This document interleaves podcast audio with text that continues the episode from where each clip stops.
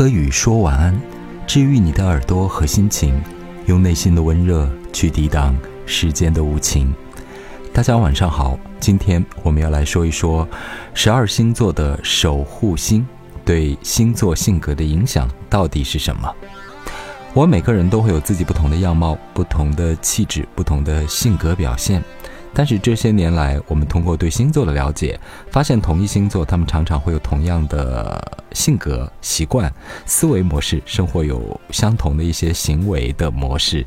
在恋爱当中，我们会发现他们可能常常会有同样的表现。大千世界那么多人，每个人的性格和命运当然是不尽相同的，但是在这个当中，事物都有它的规律。那为什么十二星座他们常常会表现出相同的一些气质反应和性格的特征呢？就在乎每一个星座，它都有自己的一个守护星。你也可以认为这颗守护星带来了这个星座它的一种能量的驱动力。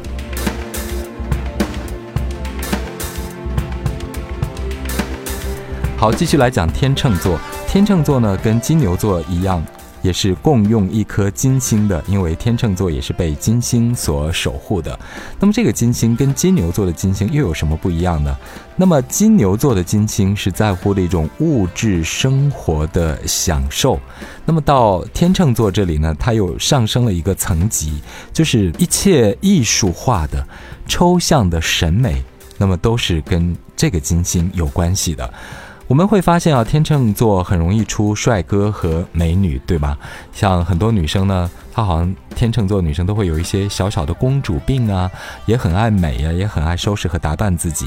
那天秤座的男生呢，也是帅哥比较多，也比较有艺术的才华，所以这个也是金星在天秤座这一块儿所展现出的关于艺术和审美的一些特别的能量。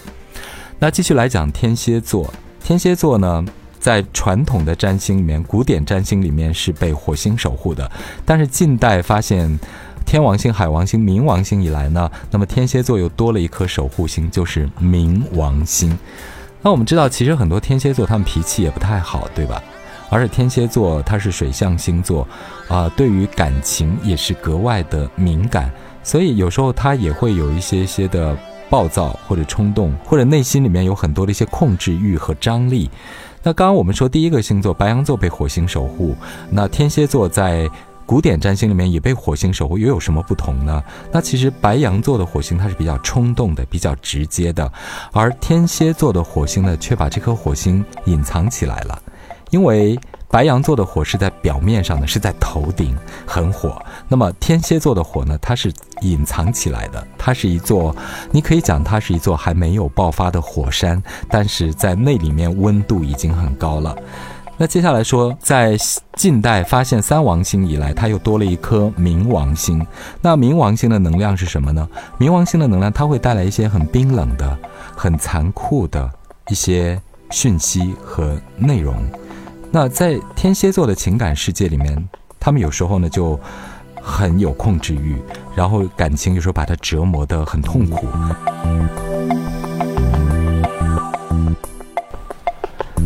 在这里呢，请允许我很想骂出十万句到十亿句的脏话，因为我自己可能操作失误，还是不晓得今天哪里水星也没有逆行，反正总是沟通障碍。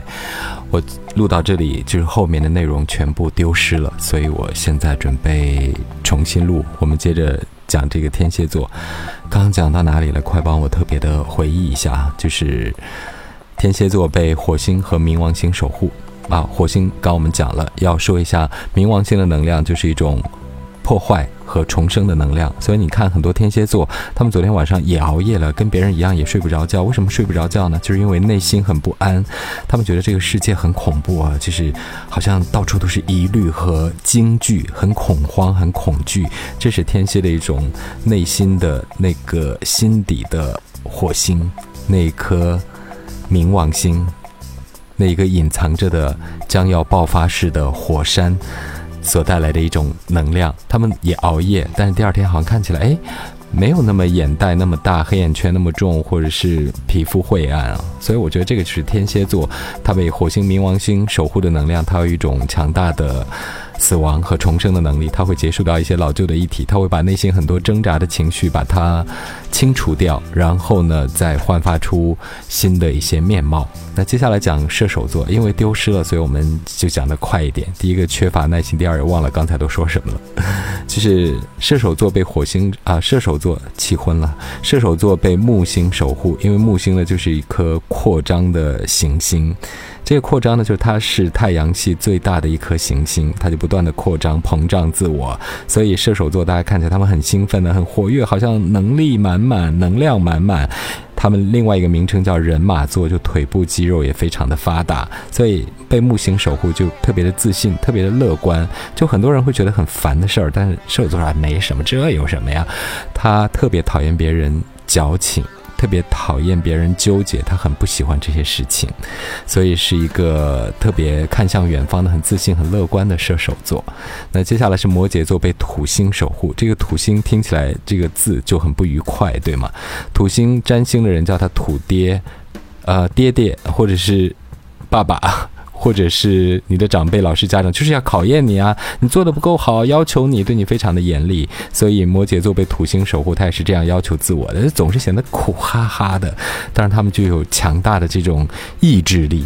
强大的耐受性，他不断的砥砺自我，砥砺前行，磨砺自己，就是要取得成绩，要站上那个巅峰，就像那个山羊一样，不断的在攀登那个最高峰，就是要事业达到一个什么境地，要挣很多钱，要努力的证明自己的成功，但是整个过程就是看起来苦哈哈的。好，水瓶座跟摩羯座共用一颗土星，就是在古典占星学里面，呃，这个土星大家觉得哈好像很闷呢，很倔呀。